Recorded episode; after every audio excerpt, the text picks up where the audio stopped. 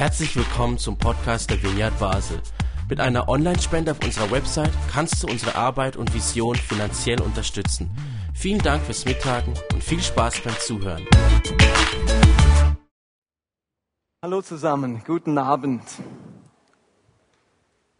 Diese Predigt ist wieder online, also man kann sie wieder downloaden, dass ihr das wisst.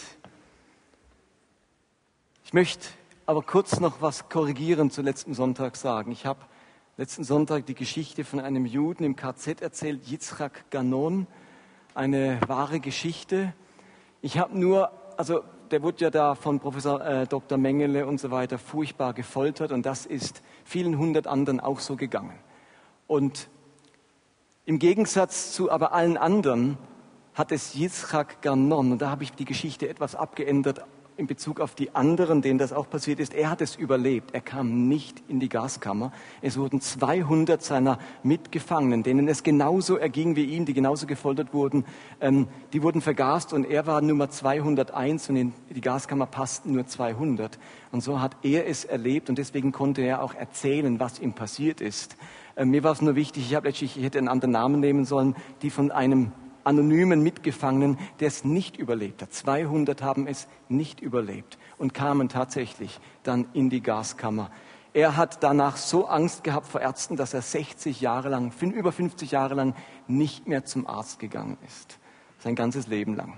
Bis er dann am Schluss mit 84 oder 94 tatsächlich ins, äh, immer ins Krankenhaus dann musste. Okay.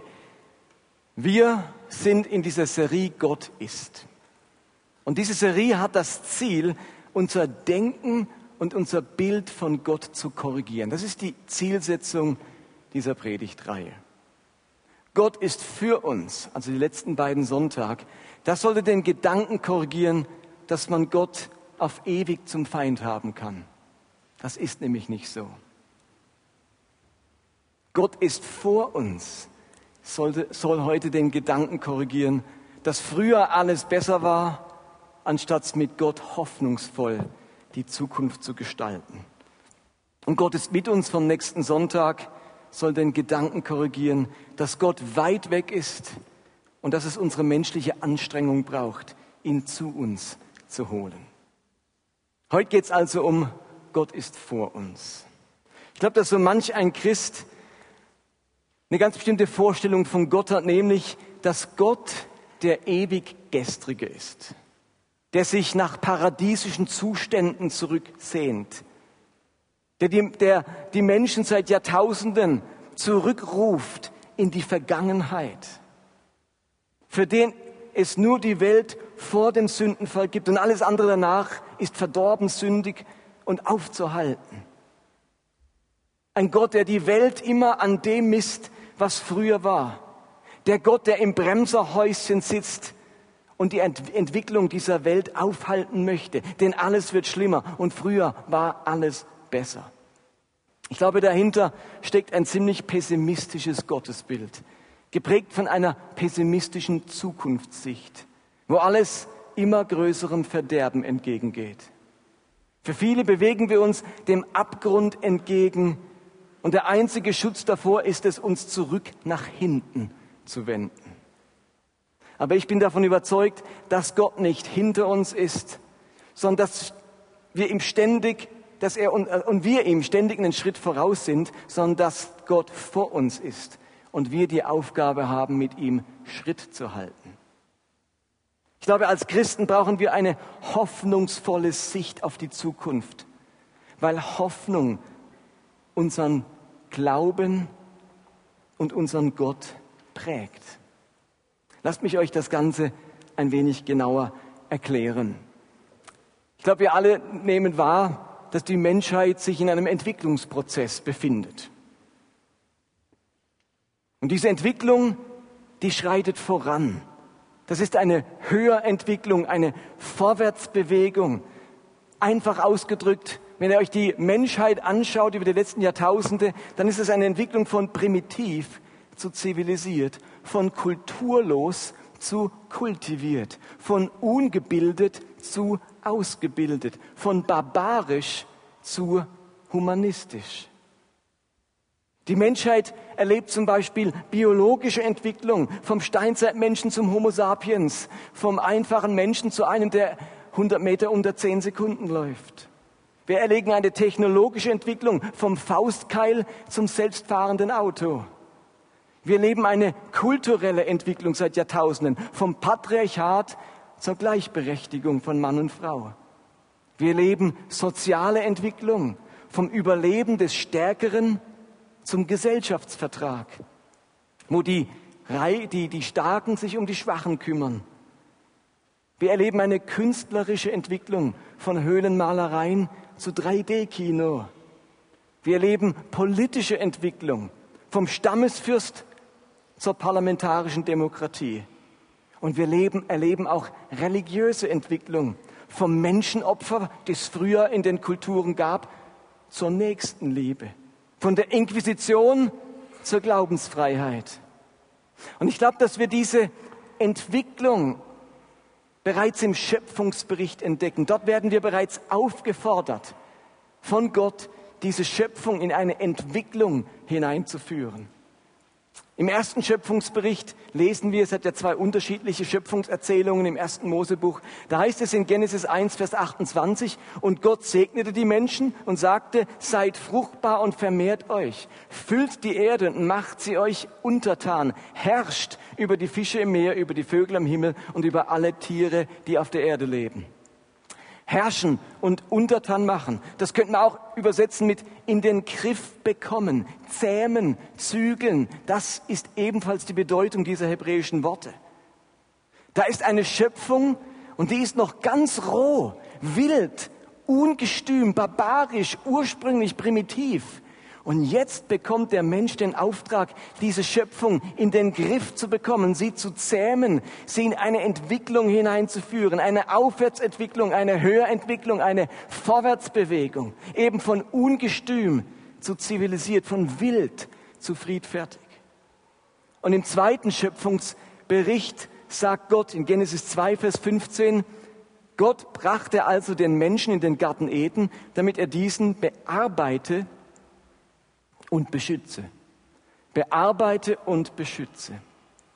Also einen Garten zu bearbeiten, ist eben das Gegenteil von ihn verwildern lassen. Wer seinen Garten bearbeitet, der sorgt für eine Weiterentwicklung seines Gartens. Wo sonst das Unkraut alles überwuchert, wird jetzt etwas kultiviert, zum Wachsen gebracht, zum Reifen gebracht. Gott geht es um Kultivierung. Kultur schaffen. Und versteht ihr, da geht es nicht nur um einen Garten. Also wenn wir bei diesem Text hängen bleiben und denken, die einzige Idee, wo Gott für den Adam hatte, war, sei ein guter Gärtner. Dann verkennen wir die Tragweite dieser Geschichte. Die Geschichte ist mehr als eine Erzählung davon, dass diese beiden Menschen Gärtner sein sollen. Es ist der Auftrag etwas zu kultivieren, Kultur zu schaffen. Darauf, darüber redet dieser Schöpfungsbericht. Ihr sollt Kultur schaffen, diese Welt kultivieren, nicht einfach einen Garten zum Wachsen bringen. Das wäre wirklich ein primitiver Auftrag für den Rest der Menschheit. Wenn es dann ein paar Milliarden hat, sind alle einfach nur gute Gärtner. Da ist ja mehr dahinter als diese Idee. Gott, es ist die Aufforderung, Kultur zu schaffen, etwas zu kultivieren, etwas voranzubringen. Beide Schöpfungsberichte zeigen uns, dass wir im Dienst Gottes stehen und dass dieser Dienst in der Entwicklung, in der Kultivierung und Gestaltung der Schöpfung liegt und damit der Zukunft liegt. Versteht ihr das? Der Schöpfungsbericht erzählt uns eine Geschichte davon, dass wir im Auftrag Gottes stehen. Der Auftrag kam ja von Gott. Wir sollen das machen im Auftrag Gottes. Nämlich Entwicklung, Kultivierung und Gestaltung der Schöpfung und der Zukunft zu ermöglichen. Und natürlich ist diese Entwicklung der Menschheitsgeschichte, diese Vorwärtsbewegung keine ganz gerade Aufwärtslinie. Da gab es Ausrutscher, Rückschläge und Rückschritte. Also wenn Gott sagt, entwickelt euch voran, entwickelt euch weiter, werdet zivilisiert, werdet kultiviert, dann ist das nicht ohne Abbrüche und Rückschläge erfolgt. Einer der ganz großen Rückschläge in der Vorwärtsentwicklung von dem die Bibel selbst berichtet, ist das, was wir Sündenfall nennen. Ein weiterer Rückschlag war die Sinnflut. Und wenn wir jetzt die Geschichte der Menschheit anschauen, dann ist so ein religiöser Rückschlag in der Weiterentwicklung fundamentalistische Strömungen wie der sogenannte IS, das ist ein religiöser Rückschlag in der Kultivierung von Religion. Ein sozialer Rückschlag ist der, ist der wachsende Materialismus in unserer Welt und die wachsende Schere zwischen Arm und Reich. Da hätte sich etwas Positives, etwas entwickeln sollen, was auch über weite Teile der Geschichte sich entwickelt hat, besonders in den letzten Jahrhunderten. Und jetzt erleben wir einen gewissen Rückschritt in der, im wachsenden Materialismus, von dem leider nur so wenig profitieren. Ein politischer Rückschlag, den wir gerade erleben, sind die immer wieder aufkommenden Diktaturen in der Welt und die Weltkriege. Das war ein riesenpolitischer Rückschlag, wo wir so äh, zwei Weltkriege, wo die ganze Welt mit hineingezogen wurde. Oder gerade jetzt der neue Nationalismus in Europa. Das sind politische Rückschläge in dem Wunsch, dass diese Welt und die Menschheit sich weiterentwickelt. Ein technologischer Rückschlag war die Erfindung der Atombombe oder die Akkulaufzeit des neuen iPhone. Oder ein kultureller Rückschlag ist das Tanguli Museum oder Beatrice Egli.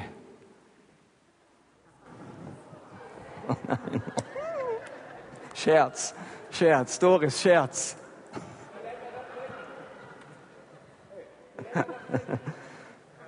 Ihr Lieben, wir leben heute auf einer völlig anderen Bewusstseinsstufe als vor 10.000 Jahren. Damals dachte man, Blitze seien Wutausbrüche der Götter. Heute wissen wir, es sind elektronische Entladungen. Damals dachte man, die Welt wäre eine Scheibe, heute wissen wir, sie ist rund. Damals dachte man, die Sonne dreht sich um die Erde, heute wissen wir, es ist genau andersrum. Damals dachte man, Behinderung sei eine Strafe der Götter, heute weiß man, dass sie biologische oder genetische Ursachen hat. Bewusstsein, Erkenntnis, Kultur und Menschheitsreife entwickeln sich von Anbeginn an. Das Gestern der Menschheit ist die Entwicklungsgrundlage für ihr Morgen. Wir alle wissen, dass wir heute an einer völlig anderen Entwicklungsstufe stehen wie vor 10.000 Jahren. Und das hat dort im Garten Eden begonnen mit dem Auftrag, diese Welt zu kultivieren. Man könnte auch sagen, die Schöpfung ist eigentlich wie ein Baby. Natürlich weiß auch Gott um diesen Entwicklungsprozess, dass die Schöpfung, als er sie ins Leben gerufen hat, wie eine Geburt war. Wir können die Schöpfung mit einem Baby vergleichen. Und so wie ein Mensch vom ganz einfachen Baby zum hochentwickelten Erwachsenen wird, so entwickelt sich Gottes Schöpfung. Und jeder, der Kinder hat, weiß, dass sich mit dem Alter der Kinder auch die Zumutbarkeit verändert. Deswegen haben Kinofilme eine Altersbeschränkung, weil man nicht jeden Film jedem Alter zumuten kann. Also ich muss mich fragen, ab wann mute ich meiner Semea feste Nahrung zu? Ab wann kann man ihr das zumuten vom Verdauungstrakt und Zähnen und so weiter? Fähigkeit zu schlucken. Ab wann mute ich meinem Kind die Nachrichten im Fernsehen zu? Ab sechs, ab zwölf, ab wann darf es Nachrichten schauen? Weil ein Kind hat eine andere Zumutbarkeit wie ein Erwachsener. Ab wann konfrontieren wir unsere Kinder mit der Tatsache des Bösen? Wann kommt der Wechsel vom Märchenhörspiel zu den drei Fragezeichen? Wann sprechen wir mit Kindern über Sexualität? Ab wann muten wir Jugendlichen eine Gefängnisstrafe zu? Das fragen wir uns, weil wir wissen, Zumutbarkeit müssen wir differenzieren. Wenn man Dinge zu früh zumutet, können Menschen daran Schaden nehmen. Stell dir vor, ihr werdet einem Kind, oder das ist ja auch schon oft passiert, zu früh einen Film zeigen oder was, der, der irgendwie Gewalt hat oder Horror hat. Vielleicht habt ihr das selbst erlebt. Irgendjemand hat euch das zu früh zugemutet und ihr hattet, hattet monatelang Albträume. Man hat euch zu früh etwas zugemutet. Wir können einen Menschen nicht sofort mit der gesamten Realität konfrontieren. Meiner kleinen Tochter einen Teil der Realität vorzuenthalten, heißt nicht, sie anzulügen, sondern abzuwägen, was ich ihr bereits zumuten kann. Versteht ihr das? Einem Kind kann ich nicht die ganze Realität zumuten, obwohl es die gibt. Und wenn ich ihm das nicht alles zumute, lüge ich es nicht an, sondern ich nehme Rücksicht auf seine Bewusstseinsstufe, seine Entwicklung und seine Reife. Meinem Kind aber überhaupt nichts zuzumuten, verhindert, dass ich sie überhaupt entwickeln kann. Und so mute ich meinem Kind Stück für Stück mehr zu, was ihr Entwicklung ermöglicht. Und bei diesen Entwicklungsschritten gibt's Rückschläge. Ich mute meiner Tochter zu, nicht nur meiner Hand zu laufen, sondern frei. Ohne Hand. Guck, du läufst. Bang auf die Nase. Also es gibt bei diesem Vorwärtsentwickeln, sich höher entwickeln, Rückschläge. Ich mute ihr zu, mit eigenem Geld umzugehen, wodurch sie Verantwortung lernt, aber vielleicht auch einiges Geld verschwendet. Ich erlaube ihr abends alleine auszugehen, ab einem bestimmten Alter. Emuna erlaube ich das nicht mit zwei und mit sechs auch noch nicht. Ab einem bestimmten Alter mute ich ihr das zu, alleine auszugehen, wodurch sie Selbstständigkeit lernt, aber vielleicht auch mal betrunken nach Hause gebracht wird. Alles schon passiert. Sag nicht bei welchem der fünf Kinder. Ihr Lieben, und genauso verhält es sich zwischen Menschen, Menschheit und Gott. Die Menschen beginnen an einem ganz primitiven Punkt. Und so wie Eltern ihrem Baby nun immer wieder zumuten und zutrauen, dass es sich weiterentwickeln kann, so mutet Gott und traut Gott dieser Menschheit immer mehr zu, damit sie sich weiterentwickeln kann. Und in diesem Sinne ist Gott immer vor uns, immer viele Schritte voraus.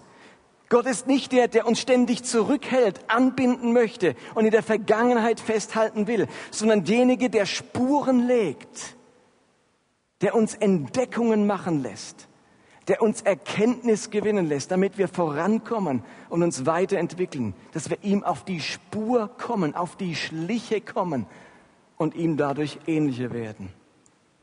Ich glaube, für viele ist das Paradies mit Adam und Eva das eigentliche Ziel. So soll die Welt sein und alles zieht sie dorthin zurück. Aber ich denke, es war nur der Anfang, der Beginn, der Ausgangspunkt. Die Sehnsucht zurück ins Paradies ist eigentlich die Verneinung des Rechts, uns entwickeln zu dürfen, der in der Schöpfung drinsteckt. Und nun ist die Bibel ein Buch, das den Entwicklungsstand der Menschen zu ihrer jeweiligen Zeit aufgreift und Spuren für die Zukunft legt. Also die Bibel ist ja ein Buch, das umfasst 66 Bücher über den Zeitraum von 2000 Jahren geschrieben.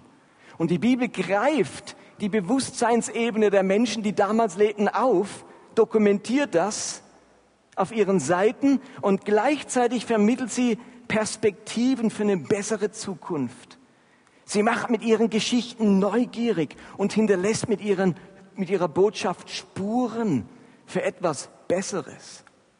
Und seit Tausenden von Jahren folgen Menschen diesen Spuren, erkennen den Gott, der vor ihnen ist, und lassen sich rufen zu innerer und zu äußerer Entwicklung, hin zu etwas Besseren, zu etwas Göttlicherem.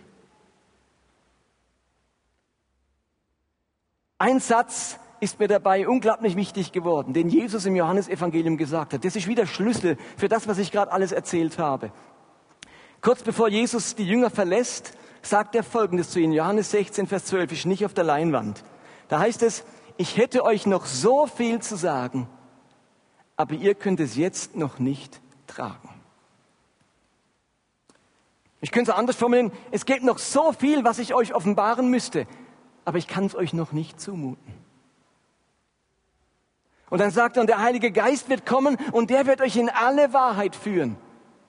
Ist doch interessant, Jesus doch sagen können, Leute, jetzt bin ich hier aus meinem eigenen Mund, jetzt kriegt ihr einfach alle Wahrheit von Latz geknallt. Ob ihr es verkraftet, ob ihr es irgendwie einordnen könnt, ihr müsst einfach wissen, die ganze Wahrheit kriegt ihr jetzt mitgeteilt. Ist mir egal, ob die Menschheit sich noch entwickelt, jetzt hört das. Das macht er nicht. Der riskiert es, dass er nicht alle Wahrheit verkündigt und sagt, ihr könnt noch nicht alles verkraften. Ihr könnt noch nicht alles tragen. Ich kann euch nicht alles zumuten. Das kommt erst noch. Und wisst ihr was? Wenn das für Jesus gilt, wie viel mehr gilt es für die sonstigen Wahrheiten in der Bibel?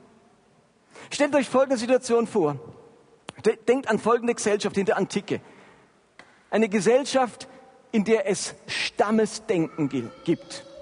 Konflikte werden in dieser Gesellschaft mit Gewalt gelöst. Blutrache ist an der Tagesordnung. Ein Menschenleben zählt nur wenig.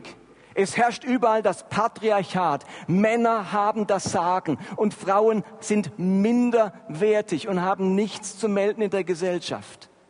Sklaverei ist normal. Dass man andere Völker, besiegte Völker zu Sklaven macht, ist normal. Götter stellt man sich vor wie Menschen, nur mit unendlichen Kräften. Die Erde ist in dieser Gesellschaft eine Scheibe, die Sonne kreist um die Erde, Könige haben ihre Untertanen, eine andere Staatsform kann man sich gar nicht denken. Und jetzt kommt Mose in dieser Kultur und sagt, Leute, ich habe ein Message für euch. Gott möchte euch was sagen, wer er ist und wie die Welt ist. Und dann erzählt er den Leuten, dass alle Menschen die gleiche Würde haben dass Frauen gleichberechtigt sind, dass Sklaverei Sünde ist, dass die Erde rund ist und die Sonne drumherum kreist und so weiter. Wisst ihr, was die Leute sagen würden? Mose, das sind Science Fiction. Das würde man gar nicht anhören. Das ist undenkbar, was du da erzählst. Undenkbar. Mose kann in so einer Gesellschaft doch nicht diese Wahrheiten verkündigen. Da hätte ja kein Mensch zugehört. Das Buch hätte sich niemals publizieren lassen. Das wäre auf keiner Buchmesse ausgestellt worden. Weil es gleiche, das gleiche gilt wie das, was Jesus sagt. Ich kann euch noch nicht alles zumuten, sondern er legt so, Gott legt im Alten Testament so Spuren. Ich mache euch ein paar Beispiele, wie diese Spuren aussehen. Greifen wir mal das Thema Menschenwürde auf. Als der Schöpfungsbericht geschrieben wurde, 1500 vor Christus, da befand sich die Menschheit an einem Punkt, wo man so etwas wie Menschenrechte oder Menschenwürde noch gar nicht gekannt hat. Dass der Mensch eine Würde hat und dass diese Würde zu schützen und zu bewahren gilt, das war den damaligen Kulturen fremd. Würde, das hatten wenn schon Würdenträger. Das steht ja schon im Wort drin. Alle anderen tragen gar keine Würde. Nur die Herrschenden, die Privilegierten. Und jetzt verfasst ein prophetischer Mensch, inspiriert vom Geist Gottes, den biblischen Schöpfungsbericht. Und so manches in dem Schöpfungsbericht dokumentiert die damalige Sichtweise der Menschen. In vielem primitiv, in vielem ähnlich wie andere Schöpfungsberichte zur damaligen Zeit. Gilgamesch-Epos, sehr ähnlich wie der Schöpfungsbericht. Aber etwas anderes hätten die Menschen noch gar nicht verstanden. Mose kann doch keinen Schöpfungsbericht bringen, wo er sagt, die Erde ist rund und sie kreist um die Sonne. Die Leute hätten ihn gesteinigt. Das hat noch mal zweieinhalbtausend Jahre gebraucht, bis man es gecheckt und akzeptiert hat. Steht da? Und ein Galileo und ein Kopernikus sind bald draufgegangen bei dieser Erkenntnis. Wie viel mehr zweieinhalbtausend Jahre vorher? So was kann nicht im Schöpfungsbericht stehen. Aber wisst ihr, was drin steht? Inmitten dieses Schöpfungsberichtes mutet Gott den Menschen einen Schritt vorwärts zu. Genesis 1, Vers 26, da heißt es, da sprach Gott, wir wollen Menschen schaffen nach unserem Bild, die uns ähnlich sind. Sie sollen über die Fische im Meer, über die Vögel am Himmel und über alles Vieh und wilden Tiere und über alle Kriechtiere herrschen. So schuf Gott die Menschen nach seinem Bild, nach dem Bild Gottes schuf er sie, als Mann und Frau schuf er sie. Plötzlich fließt hier ein völlig neuer Gedanke ein, den es bis dahin gar nicht gab. Mehr Gedanken kommt man den Leuten nicht zumuten, aber den mutet Gott zu, dass Menschen im Bilde Gottes erschaffen sind. Ebenbild Gottes. Was für ein Gedanke. Und nicht nur die Mächtigen, nicht nur die Würdenträger, sondern der Mensch an sich. Das heißt, alle Menschen besitzen diese Würde. Und dann nicht allein Männer, sondern auch Frauen, sagt dieser Vers. Dieser Text, dieser eine Vers, der ist inmitten dieser antiken Gesellschaft wie ein starker Lichtstrahl, wie eine Taschenlampe, die nach vorne leuchtet, in das Dunkel der Zukunft leuchtet und an dem sich Menschen bis heute orientieren und weiterentwickeln können. Was glaubt ihr, woher die ganzen Menschenrechte stammen, die sich entwickelt haben auf der Menschheitsgeschichte? Ganz stark aus diesem Vers, dass wir im Bilde Gottes mit einer damit unantastbaren Würde, Imago Dei, im Bilde Gottes erschaffen wurden. Das ist wie ein Lichtstrahl ins Dunkel der Zukunft, aus dem heraus sich so viel weiterentwickelt hat. Die Gleichheit aller Menschen, Freiheit und all das kommen daher. Zeig mir sowas mal in einer anderen Religion. Zeig mir sowas mal in einem Text, der so alt ist wie der Schöpfungsbericht. Solche Sätze, die stammen von einem Gott, der uns voraus ist. Einem Gott, der sich nicht, der, der, ähm, einem Gott, der uns nicht klein und dumm und primitiv halten will, sondern der sich in unserer Entwicklung entlang seiner Spuren freut. Ein zweites Beispiel, die uns diese, das uns diese Entwicklung zeigt. Ein Bibeltext, der mit relativ vielen negativen Gefühlen verbunden ist, und für viele Menschen gar nicht so christlich klingt, ist ein Vers aus 3. Mose 24. Dort steht, wenn jemand seinen Mitmenschen Schaden zufügt und ihn verletzt, soll er, soll er dasselbe am eigenen Leib zu spüren bekommen. Bei der Festlegung jeder Strafe sollt ihr euch nach dem Grundsatz richten, Auge um Auge, Zahn um Zahn, Knochenbruch für Knochenbruch. Was jemand einem anderen angetan hat, muss ihm selbst zugefügt werden. Diese Verse bezeichnen theologisch das sogenannte Jus talionis, das sogenannte Vergeltungsrecht. Aus heutiger Sicht erscheint das ja relativ primitiv, oder? Mahatma Gandhi sagte einmal Auge um Auge und die ganze Welt wird blind sein. So spricht man, wenn man von heute auf diesen Vers zurückschaut. Jetzt gehen wir mal in die Zeit dieses Verses und schauen mit diesem Vers in die Zukunft. Wer sich an dieses Gebot nämlich hält, oder ich muss es vielleicht anders sagen, zur damaligen Zeit war es nämlich überhaupt nicht üblich, dass es angemessene Vergeltung gab. Wir lesen in Genesis 4, das drückt aus, wie es damals zuging. Und Lamech sprach, ich habe einen Mann erschlagen für meine Wunde und einen Jüngling für meine Beule. Kein soll siebenmal gerecht werden, aber Lamech 77 Mal. Ihr Lieben, da war erschlagen, getötet, töten für eine Wunde oder eine Beule an der Tagesordnung. Ungezügelte Vergeltung. Der Stärkere hat das Recht, den Schwächeren regelrecht ausrotten zu können, wenn ihm Unrecht widerfahren ist. Und in diese Gewaltsituation hinein erlässt jetzt Gott ein Gebet, ein, ein Gebet, ein Gebot, das aus der damaligen Perspektive ein ungeheurer Fortschritt in Richtung Gerechtigkeit und Frieden war. Gott ordnet nämlich die verhältnismäßige Strafe an. Hier wird eine Beule nicht mehr mit dem Leben eines anderen bezahlt, sondern Unrecht wird eine angemessene Strafe zugeordnet. Für ein Auge nur noch ein Auge, für einen Zahn nur noch ein Zahn. Steht er in einer von Vergeltung geprägten antiken Gesellschaft, legt dieses neue Gebot eine Spur zu einer viel besseren Gerechtigkeit. Und dieser Spur, die da herausleuchtet und, und andere Sätze in der Bibel, die, die bilden ganz stark die damalige Gerechtigkeit ab, eine primitive Gerechtigkeit. Aber dann gibt es Verse, wo man merkt, hier legt Gott eine Spur. Und all diese Texte sind von Gott inspiriert und sind absichtlich in der Bibel. Aber äh, die Bibel kann kein Science-Fiction-Buch sein, wo alles immer nur zukünftig ist. Sie muss auch die Zeit abbilden. Aber dieser Spur einer besseren Gerechtigkeit sind dann zum Beispiel die Propheten gefolgt. Die greifen diesen Gedanken auf und ein Micha kann sagen, irgendwann werden, wird die ganze Gewalt aufhören, Schwerter zu Pflugscharen gemacht werden. Und wieder ein paar Jahrhunderte später greift Jesus diese Spur auf, entwickelt sie weiter und sagt in Matthäus 5, ihr wisst, dass es heißt, Auge um Auge, Zahn um Zahn. Ich aber sage euch, und jetzt geht er mit diesem Vers in die Zukunft, weil Gott immer noch vor uns ist. Und er sagt, verzichtet auf Gegenwehr, wenn euch jemand Böses tut. Mehr noch, wenn dich jemand auf die rechte Backe schlägt, dann halte auch die linke hin. Jesus legt eine neue Grundlage für Frieden und Gerechtigkeit. Und die Menschheit kann sich wieder ein Stück näher zu Gott und zu seiner Gerechtigkeit entwickeln. Denn Gott ist vor uns und eben nicht der ewig gestrige.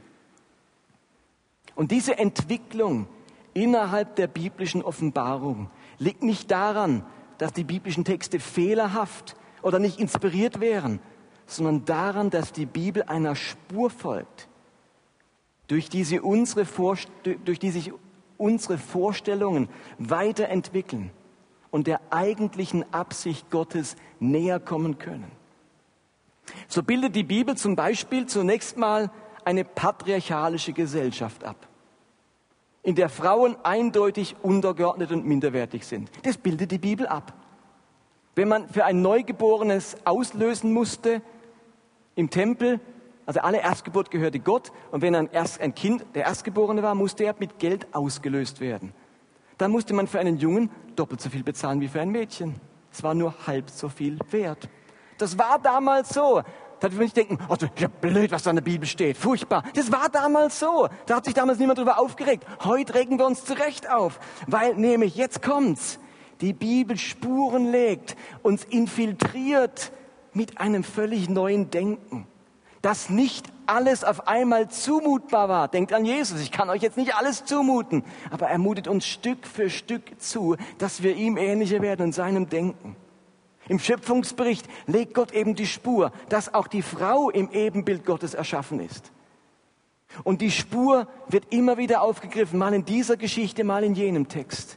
Jesus greift die Spur auf und macht Frauen zu seinen Jüngerinnen, was das damals überhaupt nicht gab.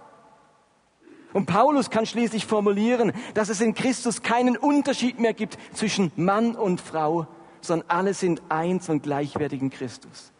Und wir folgen dieser Spur immer noch, indem wir uns heute für die Gleichberechtigkeit von Frauen in den verschiedensten Lebensbereichen einsetzen, weil Gott uns immer noch voraus ist.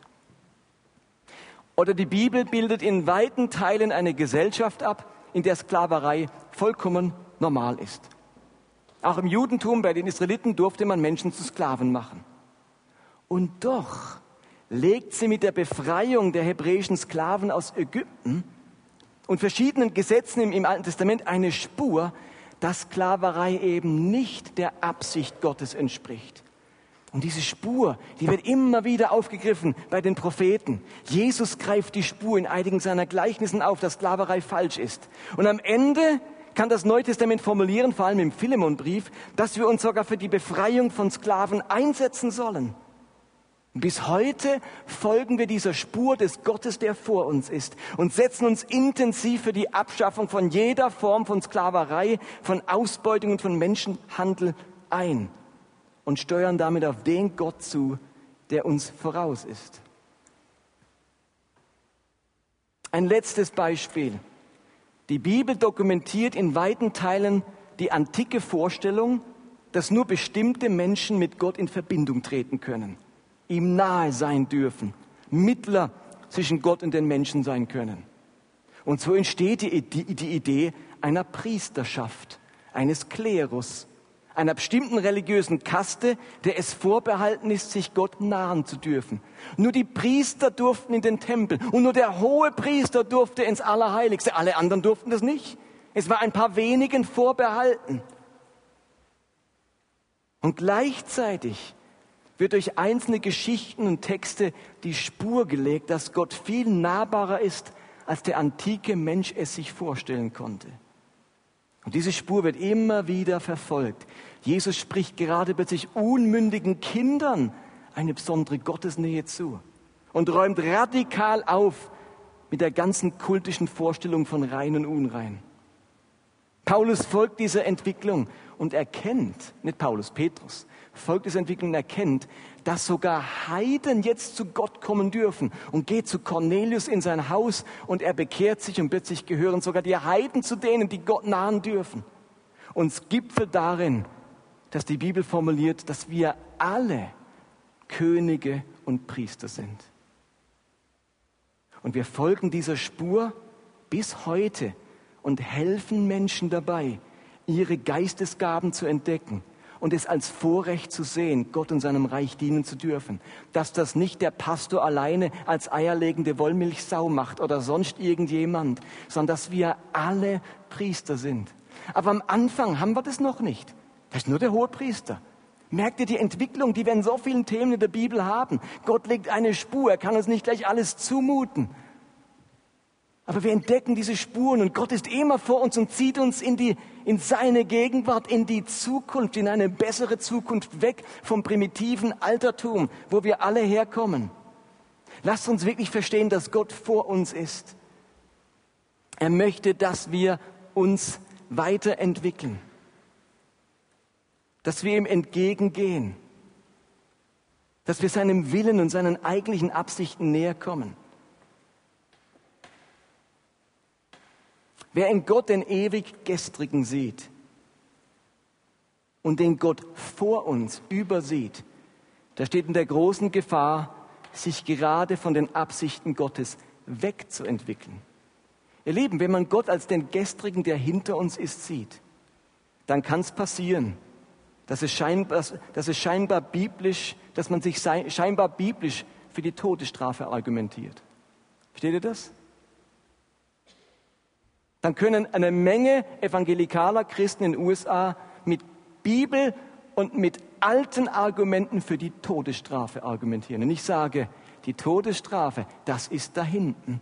Vor uns liegt ein anderer Umgang mit Menschen, selbst wenn sie Schwerverbrecher sind. Dem kann es aber auch passieren, dass er dafür plädiert, Frauen müssen in der Gemeinde schweigen. Dann, ist der, dann orientiert er sich an dem scheinbar ewig gestrigen Gott, anstatt zu sehen, Gott liegt vor uns. Und seine Aufgabe ist nicht, Frauen wieder unter das Kopftuch oder in Schweigen zu bringen, sondern mitzuhelfen, die Spur zu verfolgen, die wir in der Bibel entdecken. Und dem kann sonst passieren, in einer bestimmten sexuellen Orientierung grundlegend immer etwas Sündiges zu sehen. Und dem kann es passieren, ungerechte Machtstrukturen zu stützen oder Sklaverei zu rechtfertigen. Ihr Lieben, ist doch noch nicht lange her, dass in USA oder in Südafrika von Christen Sklaverei befürwortet wurde mit Argumenten aus der Bibel. Aber das sind Argumente, die sind nach hinten gewandt. Da sind, die blicken die Leute nach hinten. Früher war alles besser, so haben wir schon immer gemacht und nicht zu dem Gott, der vor uns liegt. Heute ist es für uns alle klar, dass wir uns für die Befreiung von Sklaven einsetzen. Noch vor 100 Jahren war das überhaupt nicht klar. Noch vor 50 Jahren war es nicht klar. Wer den Gott vor sich nicht sieht, dem kann es passieren, dass es ihn kalt lässt, wenn Tiere gequält oder Natur ausgebeutet wird. Und wisst ihr was? Wer den Gott vor sich nicht sieht, dem kann es passieren, einen amerikanischen Präsidentschaftskandidaten wählen zu wollen, der die Würde von Frauen mit Füßen tritt. Hauptsache, er macht Amerika wieder stark. Ich folge diesem Jesus nach und lese sein Wort, weil ich dadurch sein Wesen kennenlerne. Und ich folge seinen Spuren und möchte weiterführen, was Gott angefangen hat. Ich kann Gott nur deswegen nachfolgen, weil er vor mir ist. Folge mir nach. Das griechische Wort, wisst ihr, was das wörtlich bedeutet? Hinter mich. Wenn Jesus zu einem Jünger ging und hat gesagt, folge mir nach, hat er wörtlich gesagt, hinter mich. Und das drückt sie aus.